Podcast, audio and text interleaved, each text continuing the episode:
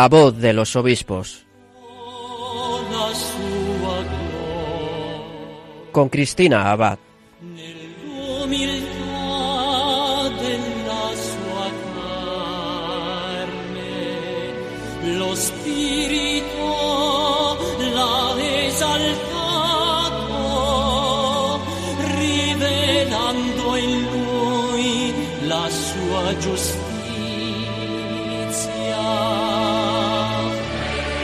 Buenas noches, queridos oyentes de Radio María. Les saluda Cristina Abad en esta nueva emisión de La Voz de los Obispos, un programa en el que tenemos la oportunidad de conocer mejor a nuestros obispos, sus testimonios, sus enseñanzas, así como las realidades de sus diócesis, aunque estén algo lejanas, como es el caso de esta noche.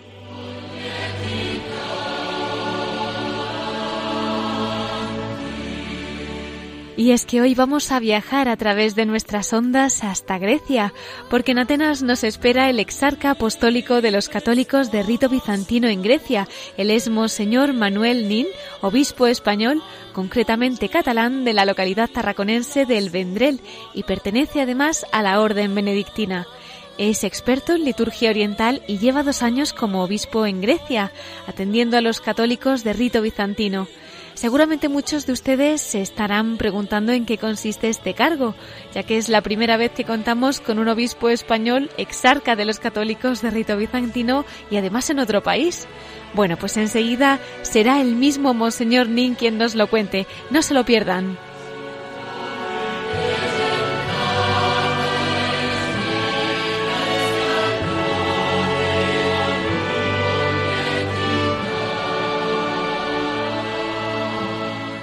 Les ofreceremos más noticias de nuestros obispos en nuestra sección de Episcoflases con Miquel Bordas y concluiremos nuestro programa desde el corazón de María.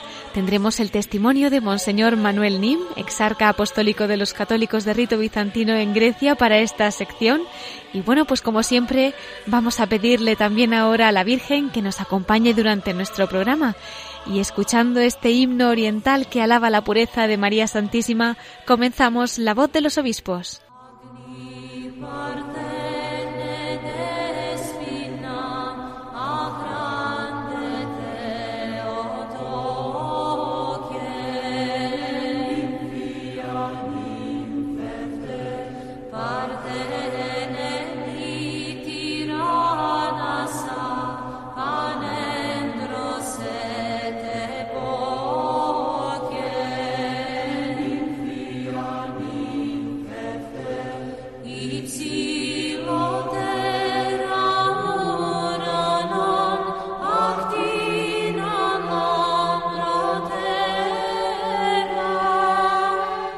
Pues como les decía, queridos oyentes, estamos escuchando un himno oriental. Se llama Agni Parcene, está compuesto a principios del siglo XX y nos habla precisamente de la Virgen María, exalta su pureza. Tiene algunos versos como Virgen Madre, alégrate, Señora o purísima doncella nuestra reina, o Madre del Altísimo, fragante azucena, más amplia que las nubes, más brillante que los astros, esplendorosa más que el sol, más alta que los cielos. Los celestiales ángeles admiran tu pureza. Del mundo reina eres tú, María, siempre virgen.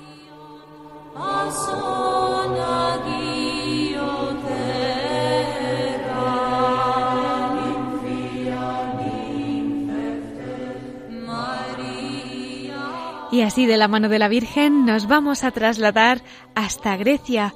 Allí tendremos con nosotros a Monseñor Manuel Nin, exarca apostólico de los católicos de rito bizantino en este país, pero antes vamos a acercarle un poquito a su persona para que le conozcan un poco mejor. Él nace el 20 de agosto de 1956 en la localidad tarraconense del Vendrell Hizo el noviciado en el monasterio benedictino de Montserrat. Su profesión monástica fue en 1980 y fue ordenado presbítero el 18 de abril de 1998. El 14 de noviembre de 1999 fue archimandrita de la diócesis de Acco, Haifa, Nazaret y toda la Galilea por el arzobispo melquita de esta eparquía, de la diócesis de rito oriental, Boutros Mouayem. En Roma se graduó en teología con especialización en patrología y, entre otros cargos, ha desempeñado el de consultor de la oficina de las celebraciones litúrgicas del Sumo Pontífice.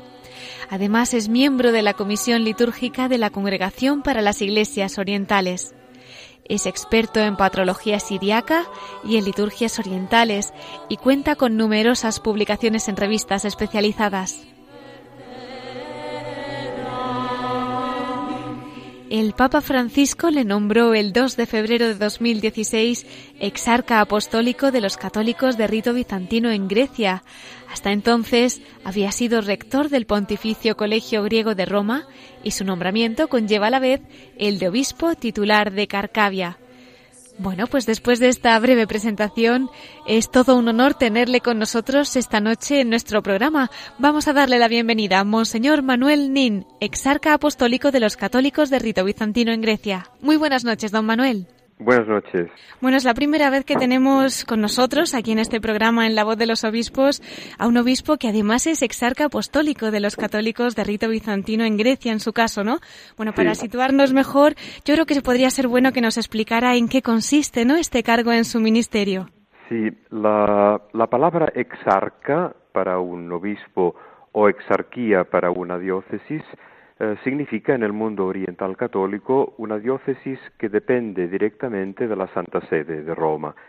Otras diócesis dependen más o menos o están alrededor de un arzobispado, de un arzobispo con sus sufragáneas. Un exarcado o el obispo exarca es un obispo y una diócesis que dependen directamente de, Roma, de la sede apostólica. ¿Y cómo es el exarcado que pastorea usted? ¿Cómo se vive allí la fe? ¿Cómo es el clero, las vocaciones, realidades pastorales? Acérquenos un poquito a ese rebaño que le ha encomendado el Señor. El exarcado oriental católico en Grecia fue fundado en el 1921-1922, a lo largo de un año, cuando muchos orientales católicos griegos que vivían en lo que hoy es Turquía, después de la guerra turco-greca, fueron literalmente expulsados y se refugiaron en Grecia.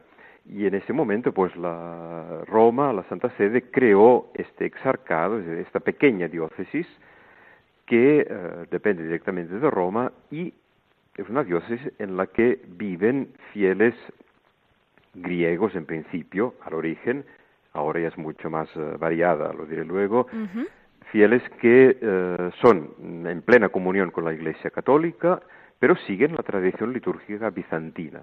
Nosotros acá en el Exarcado celebramos en lengua griega y la misma liturgia que celebran las iglesias ortodoxas griegas, la misma. La única diferencia es que nosotros en, la, misa eh, decimos en eh, al, momento de la oración eucarística, recuérdate, Señor, de tu siervo Francisco, Papa de Roma.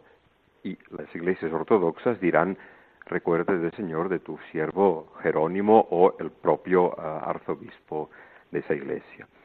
el exarcado griego como territorio es toda Grecia, pero como número de fieles es muy reducido. Si ustedes me preguntan cuántos fieles orientales católicos hay en el exarcado, griegos de, nacionalidad griega, 3.500, 4.000 al máximo. Luego hay una realidad también de, presencia ucraina, hay muchos cristianos orientales católicos provenientes de Ucrania que llegaron sobre todo después de la caída del régimen comunista en Ucrania y son una parte muy viva e importante también del exarcado. Y tenemos también una parte en el exarcado de orientales católicos provenientes de Irak y Siria a causa de la guerra han tenido que huir y los que han llegado a, Grecia, digamos, tienen como punto de referencia nuestro exarcado. Realidades pastorales. El exarcado tiene dos parroquias, una en Atenas, que es la catedral, dedicada a la Santísima Trinidad, y otra al norte de Grecia, a unos 500 kilómetros de Atenas, cerca de la ciudad de Tesalónica, donde quedó una pequeña comunidad de esos cristianos que les decía antes que fueron expulsados eh, en el 1921-22 del siglo XX y eh, en lugar de llegar a Atenas se quedaron al norte, por lo tanto soy un obispo que tiene solo dos parroquias. Mm, sacerdotes, actualmente tenemos nueve sacerdotes. Cuatro de ellos son griegos y cinco son no griegos, es decir, uno eh, eslovaco, dos ucranianos, un húngaro, uno de Irak, caldeo.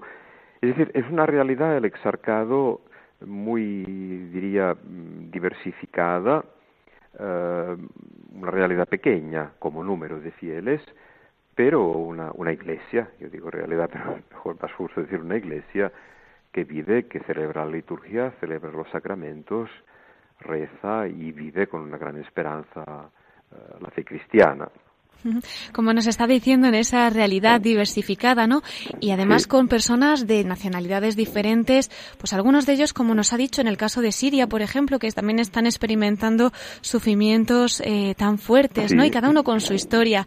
Pues no sé si también querría compartir alguna peculiaridad, ¿no? De esta diversidad en la unidad, como nos está también usted dejando claro.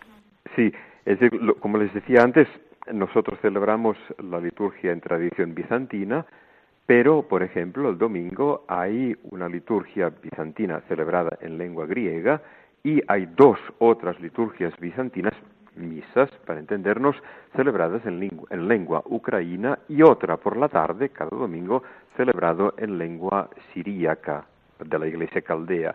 Es una, una realidad católica, estamos todos en plena comunión con la iglesia católica, con el obispo de Roma, con el papa, pero provenientes de, tradiciones y etnias, si quieren, muy diversas, ¿no? Iraquenos, sirios, griegos, ucranianos, algunos rumanos orientales católicos también están acá. Una realidad muy, muy rica, ¿eh? eso sin duda alguna. Una realidad que vive la, la, la plena comunión, comunión la, la, la unidad de la Iglesia Católica. Eso también es importante subrayarlo. Desde luego que sí. Y en el caso de los españoles, monseñor, porque usted, siendo de aquí, de Tarragona, yo no sé si tiene también pues algún grupo con el que pueda compartir también la fe.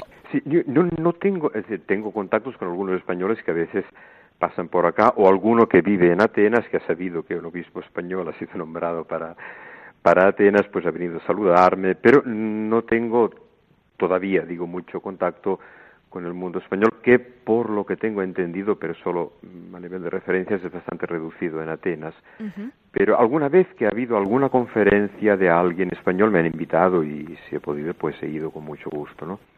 Pero no tengo todavía mucho contacto con grupos eh, español. Más, a veces tengo más contacto con algún grupo latinoamericano que les interesa conocer el mundo oriental y entonces sabiendo que hay un obispo que habla español, pues se ponen en contacto conmigo.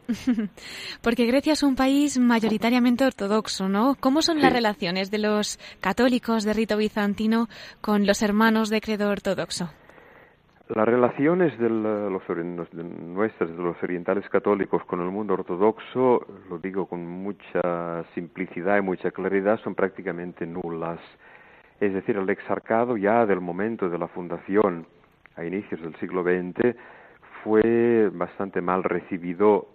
Grecia es una, realidad mayoritariamente ortodoxa y entonces la Iglesia ortodoxa, si eh, hacemos caso a, mm, digamos, eh, cantidad, normalmente se dice los ortodoxos en Grecia son el 98% y los católicos de rito romano y de rito oriental somos 1, algo pero digamos que el diálogo a nivel ecuménico es bastante difícil porque, de alguna manera, como os decía antes, nosotros celebramos y vivimos según la tradición bizantina, que es común a la Iglesia ortodoxa. Por lo tanto, con la Iglesia católica de tradición latina, eh, el diálogo quizás es un poco más fraterno, pero con nosotros que somos, digamos, sus hermanos mellizos, podríamos decir, ¿no? Entonces, a veces eh, eh, entablar un diálogo es muy difícil. Es decir, es muy difícil. Eh, puede parecer un poco pesimista decirlo así. Digamos que a nivel, por ejemplo, de Cáritas o a nivel de asistencia a refugiados o, por ejemplo, en el drama que hubo en el mes de julio, los incendios, casi 90 mm. muertos que hubo, pues las, las parroquias sean católicas, sean ortodoxas la mayoría, o nuestra parroquia acá en Atenas colaboramos ayudando a familias que lo habían perdido todo. Mm. Es decir, en ese momento el sufrimiento es una causa de, diálogo ecuménico. Claro. hay que aprovechar también estos momentos para simplemente, simplemente entablar un diálogo fraterno. Eh, ya que ha sacado este tema, Monseñor, si queríamos enviarles nuestra oración también a nuestros hermanos en Grecia, porque como dice, pues han pasado momentos difíciles y no sé cómo va la recuperación. Si quiere también decirnos y que nuestros oyentes ahora estarán en muchos lugares del mundo escuchándonos, que les puedan encomendar, ¿no? Y, rezar también por nuestros hermanos. mucho con con la, la, oración, la comunión fraterna y puedo decir también que de diversas conferencias episcopales y de la española han llegado algunas ayudas para, para los damnificados de los incendios, ¿no? Porque, eh, aparte, les digo, del, dolor de la muerte de familiares, de muchas hmm. familias que eh, estamos ayudando, digamos, a superar este momento de dolor, pero hay un par de pueblecitos alrededor de la, de la periferia de Atenas, por ejemplo, en los que se quemó la escuela, el, lugar de donde se, hace, se hacen clases. Por lo tanto, hemos prestado alguna estructura que era nuestra, quizá que no se usaba, para que al menos empiecen, digamos, las clases en septiembre, mientras el Estado intenta luego restaurar y rehacer lo que lo que se quemó, lo que se destruyó, ¿no? Pues ya eso será un regalo para tantos alumnos, desde luego que sí. Seguramente, sí. pues encomendamos muy especialmente a todos nuestros hermanos de allí en Grecia y confiemos en que esta recuperación, pues de la mano de la Virgen, que todo va más rápido, llegue en cuanto antes. Sí, sí. bueno, y cuéntenos, ¿cuáles son ahora mismo sus prioridades pastorales, ¿no? Como exarca apostólico de, de estos fieles, ¿no? Que allí, pues como dice, hay situaciones que a lo mejor no son fáciles, pero que, pues de la mano del Señor, seguro que están teniendo también pues muchos detalles de la providencia, ¿no? Sí, seguramente. Y, a veces me preguntan, ¿cómo ves el futuro del exarcado? Yo lo digo que lo veo con mucha esperanza, ¿no? Porque eso, hay muchas personas que colaboran en tantas cosas. Prioridades pastorales, como les decía antes, tenemos dos parroquias. Entonces, la prioridad pastoral de los sacerdotes, de los nueve que les decía, cuatro superan los 80 años, pero siguen ayudando en la parroquia acá en Atenas o en la parroquia del, del norte. Prioridades pastorales, en primer, momento, en primer nivel, hacer una catequesis a los pocos, poquísimos niños y niñas que hay o jóvenes que hay, porque otra, otra realidad que, eh, con la que te encuentras llegando a, Grecia es que eh, nuestros fieles la mayoría han hecho matrimonios mixtos, es decir, casarse con un o una ortodoxo, y en ese caso los hijos son bautizados ortodoxos al 100%. Ah, sí. Sí, por lo tanto, de alguna manera, pongan comillas a mi palabra, perdemos fieles en cuanto... Eh, pero bueno, mm, cada domingo, después de la, de la misa que preside el obispo, si está en, en Grecia, eh, hay una hora y media, dos horas de catequesis para ocho, diez niños y niñas eh, en la edad de, catequesis. Eso es, importante. Sí, y es importante, ah, lo hacemos a partir de hace un año y medio. No digo ahora para decir cuando he llegado yo he hecho esto, no, pero simplemente aprovechando el cambio de obispo, pues están intentando hacer o recuperar eh, esa realidad de catequesis, preparación para eh, los sacramentos. tengan en cuenta que en nuestra tradición la tradición bizantina, eh, no hay primera comunión porque el bautismo se hace bautismo, confirmación y Eucaristía en el mismo momento. Por lo tanto, la realidad occidental de primera comunión, por lo tanto, catequesis para la primera comunión, en Oriente no existe. Entonces, lo que hacemos es hacer una catequesis para niños y niñas, aunque no haya primera comunión, pero eh, subrayamos una catequesis que les prepare para la primera confesión, es decir, la primera vez que un niño o una niña, preparada por el párroco, se acerca al sacramento de la reconciliación. La primera comunión la reciben el día del bautismo. Es decir, intentamos eso, reavivar la realidad catequética eh, entre los pocos eh, niños y jóvenes que, que tenemos. Les decía antes lo de los matrimonios mixtos. Sí. Es verdad también que algunos matrimonios que han bautizado los hijos en la Iglesia Ortodoxa, pero si uno de los dos es oriental católico, vuelven poco a poco. No forzamos ningún regreso, no hacemos proselitismo, pero también bienvenidos los que de alguna manera de nuevo se acercan a, la iglesia que es la iglesia o de, del padre o de la madre de los niños eh, en cuestión, ¿no? Por supuesto. es, importante. Otra realidad que quisiera también a nivel pastoral, el, el, exarcado tiene desde los años 30 del siglo XX, por lo tanto casi desde la fundación, tiene un, digamos, hospital, la palabra no sé si es justa, para enfermos mentales, enfermos autistas y enfermos con síndrome de Down.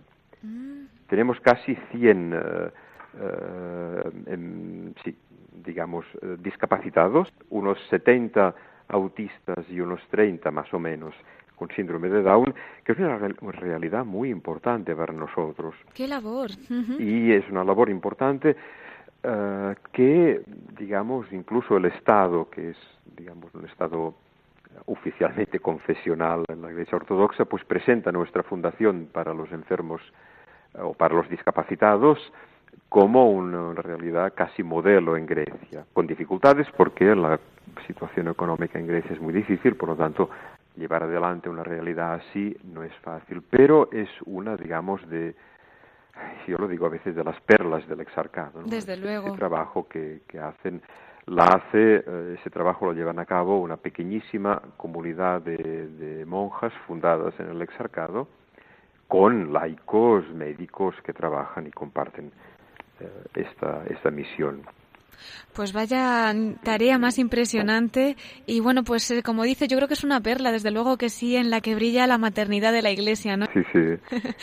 la verdad que escuchándole ahora mismo, yo no sé si alguna vez usted llegó a imaginar, ¿no? Que la Providencia le habría destinado una misión como la que ha abrazado en este ministerio episcopal.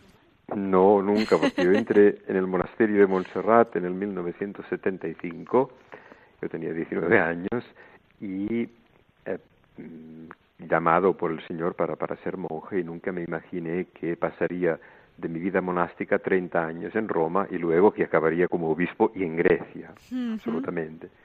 Pero bueno, lo, he recibido como una, una, llamada del Señor, es algo que yo no he buscado y por lo tanto eso me da una gran paz, ¿no? Porque es un, sí, un ministerio al que he sido llamado y, y cuando la Iglesia llama, pues entonces es la, la, voz del Señor que se manifiesta a través de, a través de, de, la maternidad de la Iglesia también, ¿no? Qué, qué, bonito escuchar esas palabras, don Manuel. ¿Y cuándo sintió por primera vez que el Señor le invitaba a seguirle, no? Con esos 19 años usted entra en la abadía benedictina, pero ¿cuándo siente esa primera llamada? Sí, yo diría que fue... Mm, yo nací en un pueblo que se llama Vendrell, cerca de Tarragona, y desde... durante mi adolescencia colaboraba en la parroquia con los uh, scouts y vivía la vida parroquial normal. Y también con un pequeño grupo de cuatro o cinco amigos con un señor ya un poco más uh, mayor que nosotros. Uh, tuvimos el permiso del arzobispo de Tarragona para llevar la comunión a los enfermos porque en ese momento eran los años 70 había solo un sacerdote en Vendrell en mi pueblo y los domingos íbamos por cinco, seis, siete casas, lo que nos permitía, digamos, la mañana del domingo, a llevar la comunión a los enfermos. Es decir, la vida parroquial me, me hizo una, una, catequesis, digamos, para mi vida cristiana, ¿no? Y después descubrí, conocí a Montserrat porque era muy conocido, iba cada año tres o cuatro veces al, al santuario pero a través de un amigo conocí la comunidad monástica y poco a poco mm, me sentí llamado a, a vivir mi vida cristiana como monje eh, en Montserrat. Luego el Señor me ha hecho esta broma de hacerme vivir mi vida monástica, porque soy monje todavía, gracias a Dios, pero poco en Montserrat. Pero bueno, eh, es decir, el don de vivirla como monje en Roma y ahora en Grecia, ¿no?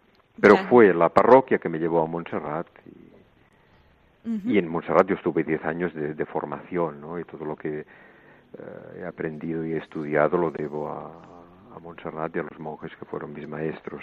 ¿Qué destacaría de don Don Manuel de aquella época en el monasterio de Montserrat, allí tan cerca de la Murineta, ¿no? Como le llaman allí. Sí, sí, sí. Sí, la, presencia de, la Virgen de la Moreneta es, una presencia fundamental en el santuario, ¿no? En Montserrat, como ustedes saben, la comunidad de monjes, cuando yo entré, éramos casi 120 monjes. Y el trabajo, digamos, de los monjes eh, era y es el santuario. Hay monasterios en el mundo que tienen escuelas, parroquias, otros hacen eh, cerámica, trabajos manuales o trabajos agrícolas. En Montserrat los monjes trabajamos, nuestro servicio es el santuario, ¿no? Y pues sí, de estos, les digo, casi diez años que pasé en formación en Montserrat antes que el abad de, de ese momento, Padre Casilla Just, me mandara a Roma a completar mis estudios, eh, es un momento de formación y sobre todo eso de, ver cómo la fe cristiana eh, en, Cataluña, en España y en el mundo entero, porque hay peregrinos de todo el mundo en Montserrat, pasa a través de, María, a través de la encarnación del Verbo de Dios, eh, del Espíritu Santo y de la Virgen, ¿no? como decimos en el, en el credo, en la liturgia. Supongo que le sonará este himno que estamos escuchando, ¿verdad? Sí, claro que sí. Claro que sí. Pues nada, hoy dedicado a usted, don Manuel. Gracias, de veras.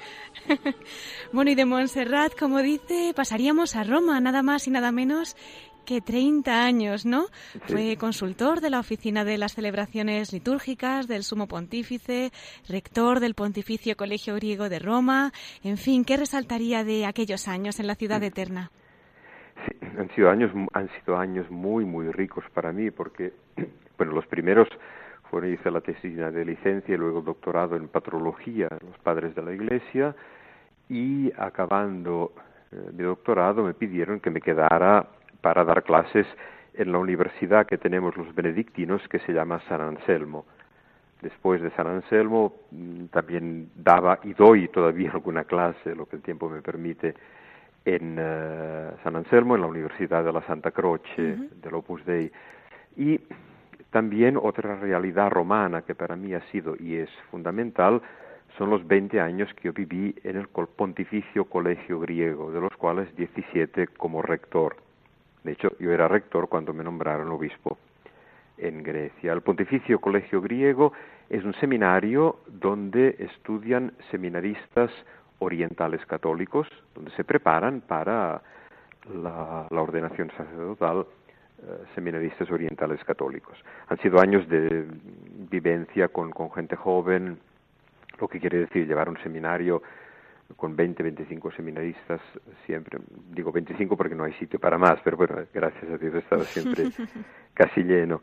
Y gente joven, gente de proveniencias muy diversas, ¿no? Porque el colegio griego teníamos seminaristas del sur de Italia, de Hungría, de Rumanía, de Grecia, del mundo árabe, de Siria, de Tierra Santa, y vivir con 25 jóvenes entre los 19, 20 hasta los 25, 26 o 27 años eh, es algo, algo muy enriquecedor, ¿no?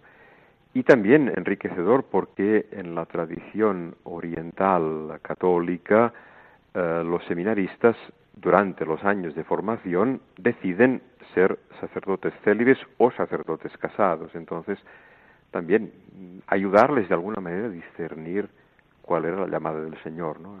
Han sido años muy, muy ricos para mí. Desde luego tuvo que ser una experiencia maravillosa, ¿no?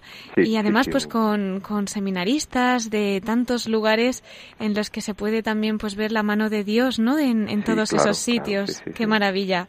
Y allí estaba cuando recibió ese nombramiento del Papa Francisco un 2 de febrero, ¿no? Del 2016 y sería exarca apostólico de los católicos de rito bizantino en Grecia si usted daba su fiat como la Virgen. Cuéntenos cómo acogió esta noticia. Sí, el, 2 de febrero, la fiesta de la presentación de Jesús al templo, fue el día que salió el nombramiento oficial. Yo lo supe el 4 de enero. Y entonces me llamó eh, el cardenal eh, Leonardo Sandri, el prefecto de la Congregación para las Iglesias Orientales, y me dijo de parte del Papa este nombramiento. Yo le pedí si me daba un tiempo para eh, darle una respuesta, me dijo, deme la respuesta mañana, tiene 24 horas. Entonces lo, lo recé, lo hablé con dos personas que me conocen muy bien y con personas de confianza. Y el día 5 de enero fue cuando regresé al despacho del cardenal Sandri a decirle, puedo decir al Papa que mm, a pesar de mis límites, yo le dije cómo veía la situación, muy honestamente, pues estaba dispuesto a, aceptar el nombramiento. Sí, ha sido, y es todavía para mí, después de dos años y medio del nombramiento, eh, como le decía, una llamada del Señor, una llamada eh, a la que nunca había pensado que, podría, darse, pero eso, es una llamada del Señor, algo que yo no he buscado y por eso lo, con mucha confianza lo acepté en una situación, como habrá visto en lo que estamos hablando, no, no siempre fácil hmm. en tantos aspectos, pero bueno, eh, la cruz es siempre el lugar de victoria para los cristianos, para el Señor y para los cristianos, por lo tanto, eh, por eso dije que sí al Señor y eh, al Papa para el nombramiento. Es verdad, pues con esas preciosas palabras vamos a ir terminando esta primera parte de la entrevista y, bueno, pues qué bonito, ¿no? Saber es verdad que al pie de la cruz la batalla está ganada y que estamos esperando en esa victoria final. Cuente siempre, don Manuel, con nuestras oraciones de toda nuestra familia de Radio María. Le estaremos encomendando, bueno, este programa pues especialmente, además ya sabe que aquí tiene siempre su casa y los micrófonos abiertos cada vez que quiera compartir pues cualquier realidad o testimonio, ¿no? Desde allí de su diócesis. Si quiere dejarnos también un mensaje para nuestro equipo, para los voluntarios, para los oyentes de la radio y que podamos también nosotros pues continuar esta misión que la Virgen quiere llevar a tantos corazones. Sí, yo mm, os digo que, que, no, no, os canséis de, anunciar el Evangelio de Jesucristo y de dar a conocer también la voz de los obispos, la voz de aquellos que hacen eh, la vez de, de, Cristo, del buen pastor, en las iglesias eh, a la, que les han sido encomendadas, ¿no? Y, lo hacen eh, con un, espíritu, lo hacemos, ¿no? Con un espíritu de, servicio y de, donación eh, total. Es decir, yo quería deciros eso, ¿no? No, no, no os canséis de anunciar el Evangelio, lo hacéis con, con el programa vuestro, y sobre todo de dar también a conocer la voz de aquellos que hemos sido llamados a un lugar un poco especial en la vida de la Iglesia. Pues muchísimas gracias por su apoyo, don Manuel. Y no le voy a despedir porque quería invitarle a que nos acompañara también en la última sección que tenemos en nuestro programa, en la que escuchamos la voz de nuestros obispos desde el corazón de María. Así que vamos a dar paso a las noticias y volvemos enseguida con usted. Muy bien. Pues muchísimas gracias y hasta dentro de un poquito entonces. Monseñor Manuel Nin, exarca apostólico de los católicos de rito bizantino en Grecia. Hasta ahora. Hasta ahora, gracias.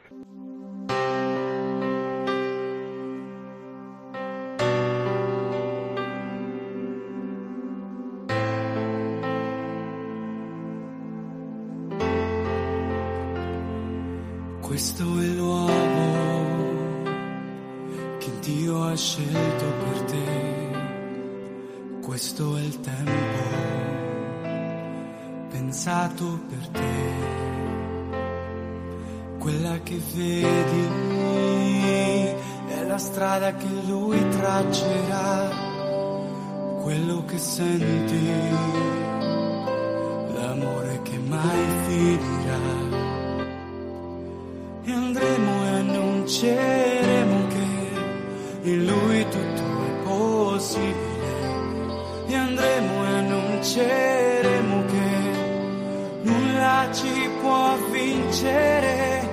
Perché abbiamo udito le sue parole. Perché abbiamo veduto di te cambiare. Perché abbiamo visto l'amore vivo abbiamo visto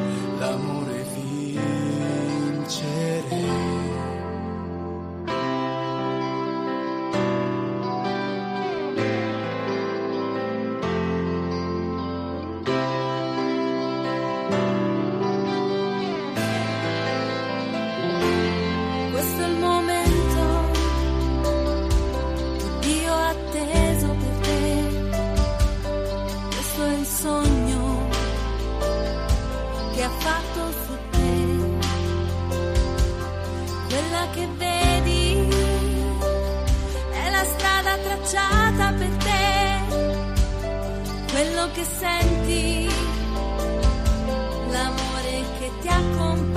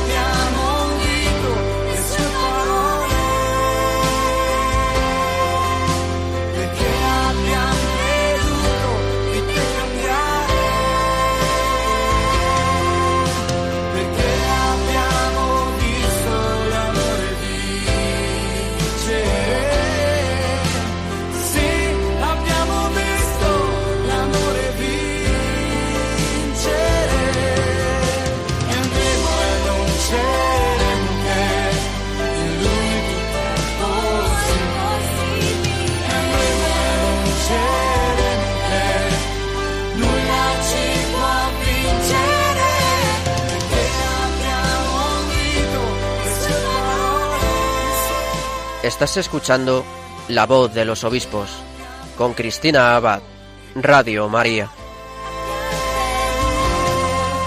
Y mientras escuchamos esta canción que nos habla de la victoria del amor, del lugar que Dios ha escogido para cada uno de nosotros y del camino que Él ha diseñado, recordamos, como también nos dicen estos versos, que no tenemos que cansarnos de anunciar el Evangelio. Y esto nos lo ha recordado precisamente Monseñor Manuel Nim, exarca apostólico de los católicos de rito bizantino en Grecia, a quien hemos entrevistado en la primera parte de nuestro programa. Aunque volveremos a escucharle en nuestra sección de la voz de los obispos desde el corazón de María, si alguno acaba de incorporarse o está interesado en escuchar su entrevista, pues les recordamos como siempre que en nuestro podcast de la página web pueden acceder a todos nuestros programas. Les recuerdo la página www.radiomaria.es. Y ahora vamos a continuar con más noticias de nuestros obispos con nuestro colaborador, Miquel Bordas. Damos paso a los episcoflases.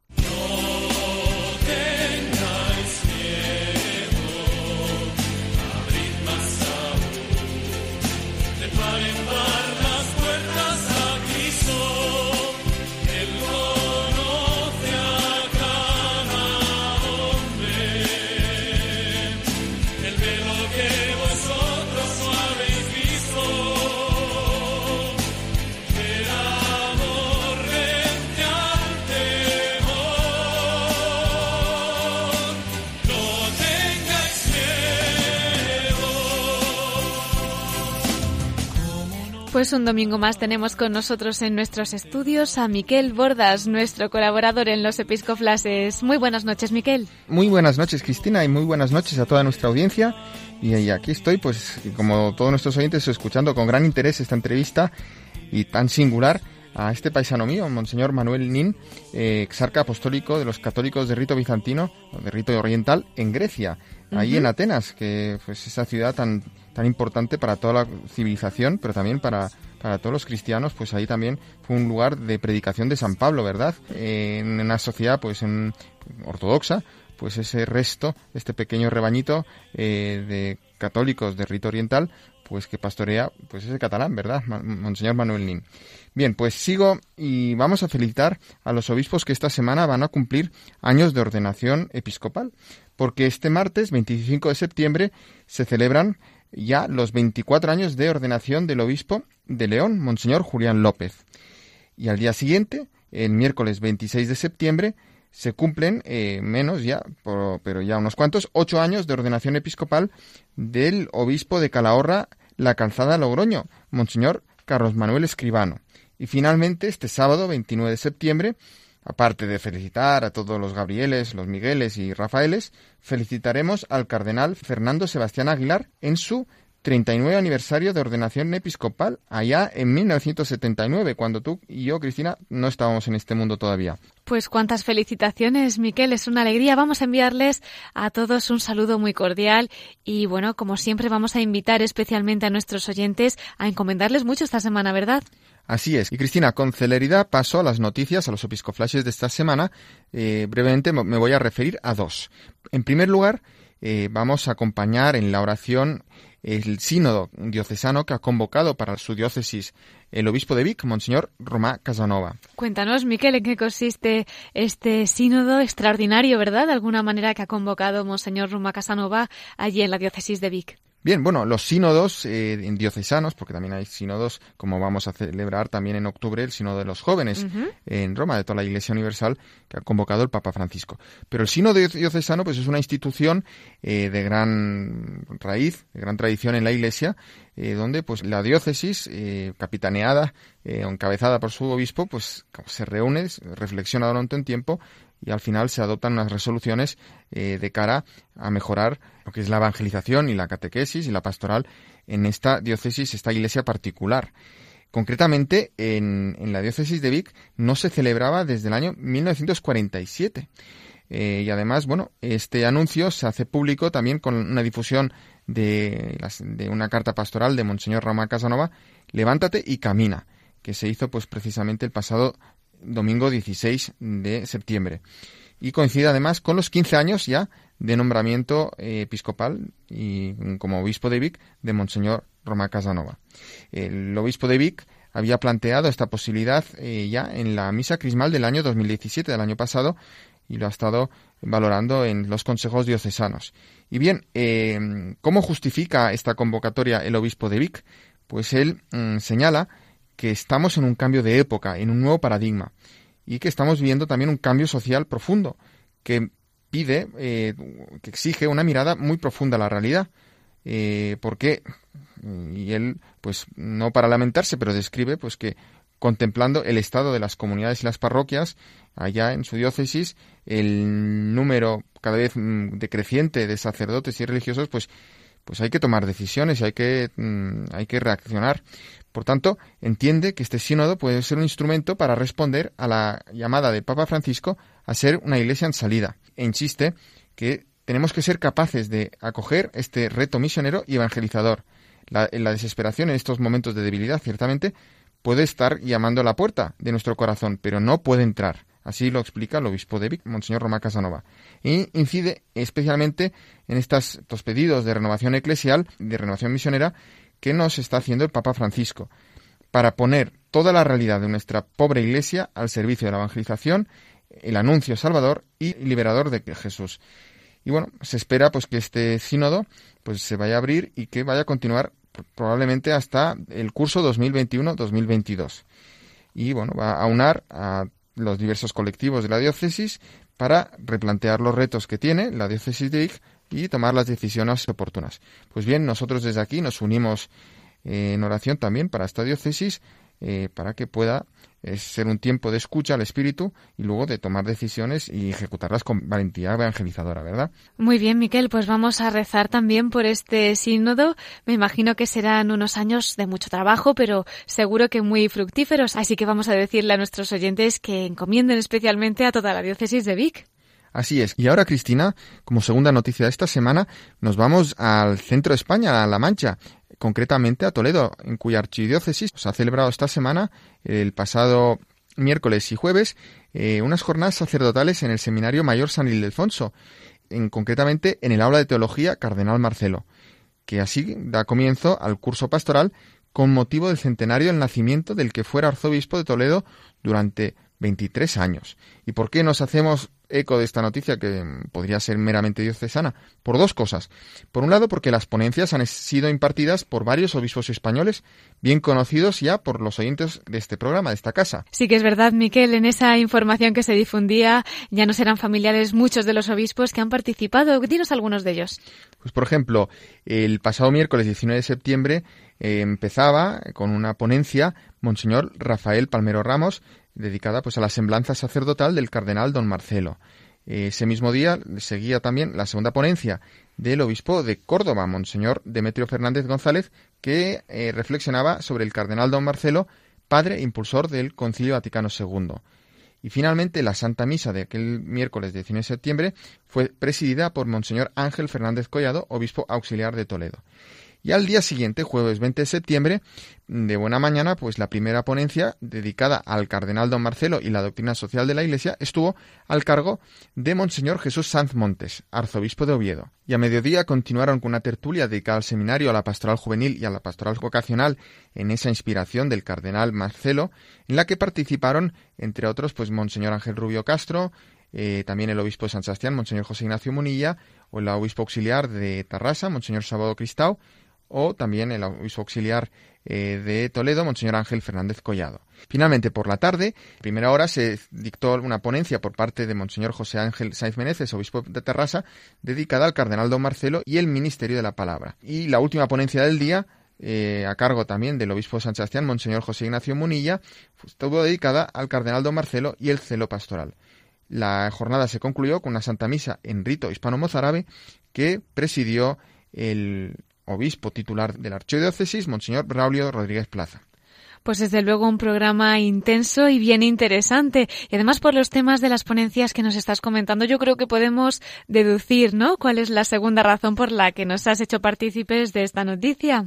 Exacto, Cristina, porque el hecho de que el título de estas jornadas haya sido el perfil teológico sacerdotal del cardenal don Marcelo es una oportunidad también para nosotros para recordar esta figura tan insigne del episcopado español como modelo de sacerdote, de obispo y de cardenal. Y por tanto, desde aquí, desde este programa, Cristina, podemos decir también que tenemos en él un intercesor para nuestro episcopado español. Sin duda. Y Cristina, dado que el cardenal don Marcelo nos ha dejado también un rico legado de todo tipo, eh, pero sobre todo de predicación, de enseñanza, pues he escogido unas palabras suyas a modo de perla. Y dado que, como hemos dicho, el cardenal don Marcelo fue un referente sacerdotal, entre otras muchas cosas, he seleccionado un fragmento de una homilía en una ordenación sacerdotal en el año 1973, años harto difíciles del posconcilio, pero que yo creo que podemos actualizar para incentivar a los jóvenes sacerdotes y bueno, también a todos en general, pero especialmente dedicada a ellos, para escuchar estos consejos, que entre los que destaca el cardenal don Marcelo es el primero la necesidad de la oración. Pues vamos a escucharlo. Por consiguiente, os comprometéis. ¿A qué? A ser hijos fieles de la Iglesia en aquello que la Iglesia pide a los ministros de Dios. No os contentéis con decir, yo voy, tengo que vivir mi vida de cristiano. Se necesita algo más, porque cuando la Iglesia llama a un cristiano hijo suyo y le admite al don del sacerdocio, le marca caracteres nuevos y le pide la aceptación de nuevas obligaciones. Orad, bendecid al pueblo, vivid retirados del mundo aunque inmersos en el mundo. Amad a todos, sin entregar el corazón más que a nuestro Señor Jesucristo. Buscad a los pobres y a los ricos, a los que ejercen autoridad y a los que son súbditos, a los ignorantes y a los sabios. Sois sacerdotes para todos. Vivid la idea del sacerdocio universal. No solo universal en el tiempo y en el espacio, sino en cuanto a los hombres a quienes ha de aplicarse y en las exigencias espirituales con que se ha de vivir. Os lo repito, haced oración diariamente no solo la oración que en nombre de la Iglesia tenéis que hacer, vuestra propia oración personal. Meditad la palabra de Dios y los documentos de la Iglesia. Asimilad de la cultura profana tanto cuanto os pueda venir bien para ayudar a los hombres. Mas no olvidéis que, por ejemplo, por decirlo de alguna manera, en un lenguaje que vosotros me entendéis, un solo cura de Ars ha hecho más que 100 institutos católicos de París por la difusión del reino de Cristo en las almas. Un solo cura de Ars ha hecho más que 100 institutos católicos de París por la difusión del reino de Cristo en las almas. Son las palabras del cardenal don Marcelo González Martín. Son de una homilía que dirigía a los nuevos sacerdotes ordenados en 1973 y que Miquel Bordas nos ha traído aquí a modo de perla, por lo que esta noche actualizamos uniéndonos en la oración por la santidad de nuestros sacerdotes y, por supuesto, de nuestros obispos, ¿verdad, Miquel? Así es, Cristina. Bueno, pues muchísimas gracias por esta perla que has rescatado. Te invito yo ahora, como siempre, a quedarte con nosotros en nuestra sección de la voz de los obispos desde el corazón de María, porque vamos a tener con nosotros nuevamente a Monseñor Manuel Nin, exarca apostólico de los católicos de rito bizantino en Grecia.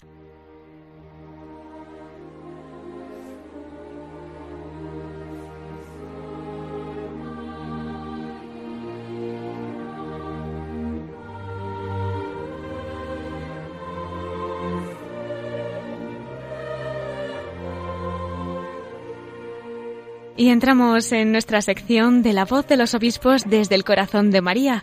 Hemos tenido en la primera parte de nuestro programa a Monseñor Manuel Nin, exarca apostólico de los católicos de rito bizantino en Grecia. Él nos ha contado pues muchas cosas acerca de la realidad que está viviendo allí en Grecia y ahora tenemos también la oportunidad de que nos hable desde el corazón de María. Muy buenas noches de nuevo, don Manuel. Buenas noches de nuevo. Qué alegría que nos acompañe también al final de este programa y que podamos también escuchar pues alguna vivencia, experiencia o anécdota, ¿no? que recuerde haber vivido especialmente en el corazón de la Virgen. Cuéntenos. Sí, como les eh, lo hablábamos antes, para mí es fundamental en, en, mi vida como cristiano y como monje los años pasados en Montserrat, ¿no? Y entonces yo diría la, la para mí me ha siempre impresionado la fidelidad, por ejemplo, cada día después de completas, que es la última oración que hacemos los monjes, cada día la comunidad va a besar a la Virgen, imagen de la Virgen, ¿no? Y ver a esos monjes ancianos y algunos con dificultad para moverse, pues peregrinar, yo diría, caminar esos 10 metros que separan el coro del, del, lugar donde está la imagen para besar a la Virgen, ¿no? Es decir, de alguna manera esa realidad de María la Madre de Dios, la Virgen, como aquella que intercede por su pueblo, por la Iglesia. De alguna manera, la misión que tenemos los monjes con nuestra oración de ser también intercesores, ver esos monjes ancianos que las ponían, ponían esa, esa misión de los monjes de interceder por la Iglesia, por el mundo, en las manos de María, para que las presentara a su Hijo Jesucristo, María como aquella que intercede. Esta es una realidad también muy presente en Oriente, ¿no? María como la que intercede hacia delante de, de Cristo, su Hijo, por la Iglesia, por el mundo, por todos los hombres. Pues vamos a acogernos también nosotros a la intercesión de María, ella que es nuestra reina de Radio María, del mundo entero y la madre de todas las gracias. Y vamos a imitar también esa peregrinación para que podamos siempre seguir esa estrella que nos lleva a Jesucristo. Eh, muchísimas gracias, don Manuel, Gracias. por habernos acompañado y bueno, pues realmente ha sido para nosotros un honor tenerle en nuestro programa. Esperamos que no sea una despedida y volver a tenerle en alguno de nuestras Con emisiones. mucho gusto. Y también decirles gracias y si van a Grecia, pues sí, visitar las antigüedades arqueológicas vale la pena, pero también visitar esas realidades cristianas de los que estamos ahí cada día en, en la lucha constante de nuestra vida cristiana. Gracias. Claro que sí, pues nos hacemos eco de esa invitación, don Manuel, y hasta siempre. Gracias a ustedes. Monseñor Manuel Nin, exarca apostólico de los católicos de rito bizantino en Grecia.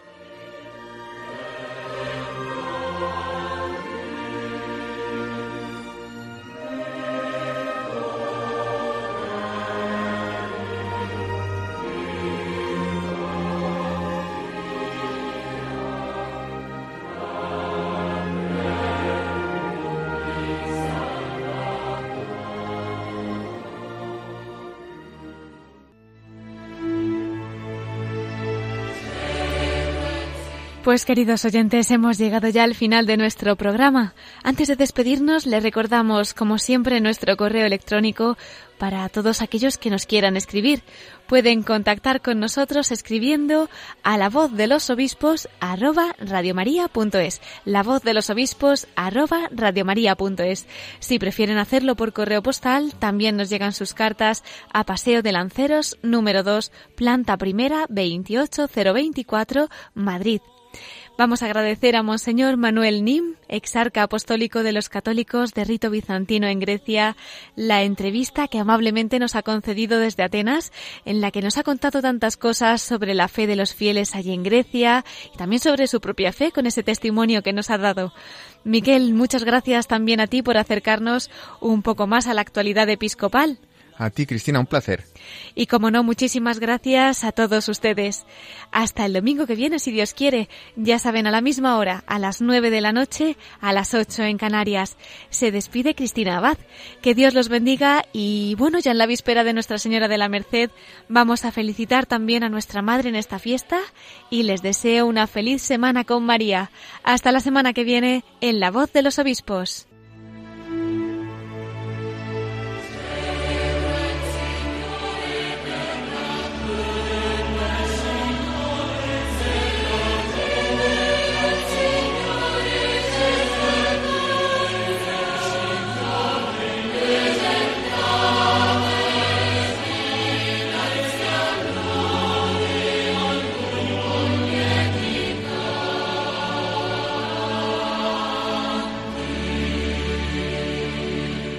Han escuchado la voz de los obispos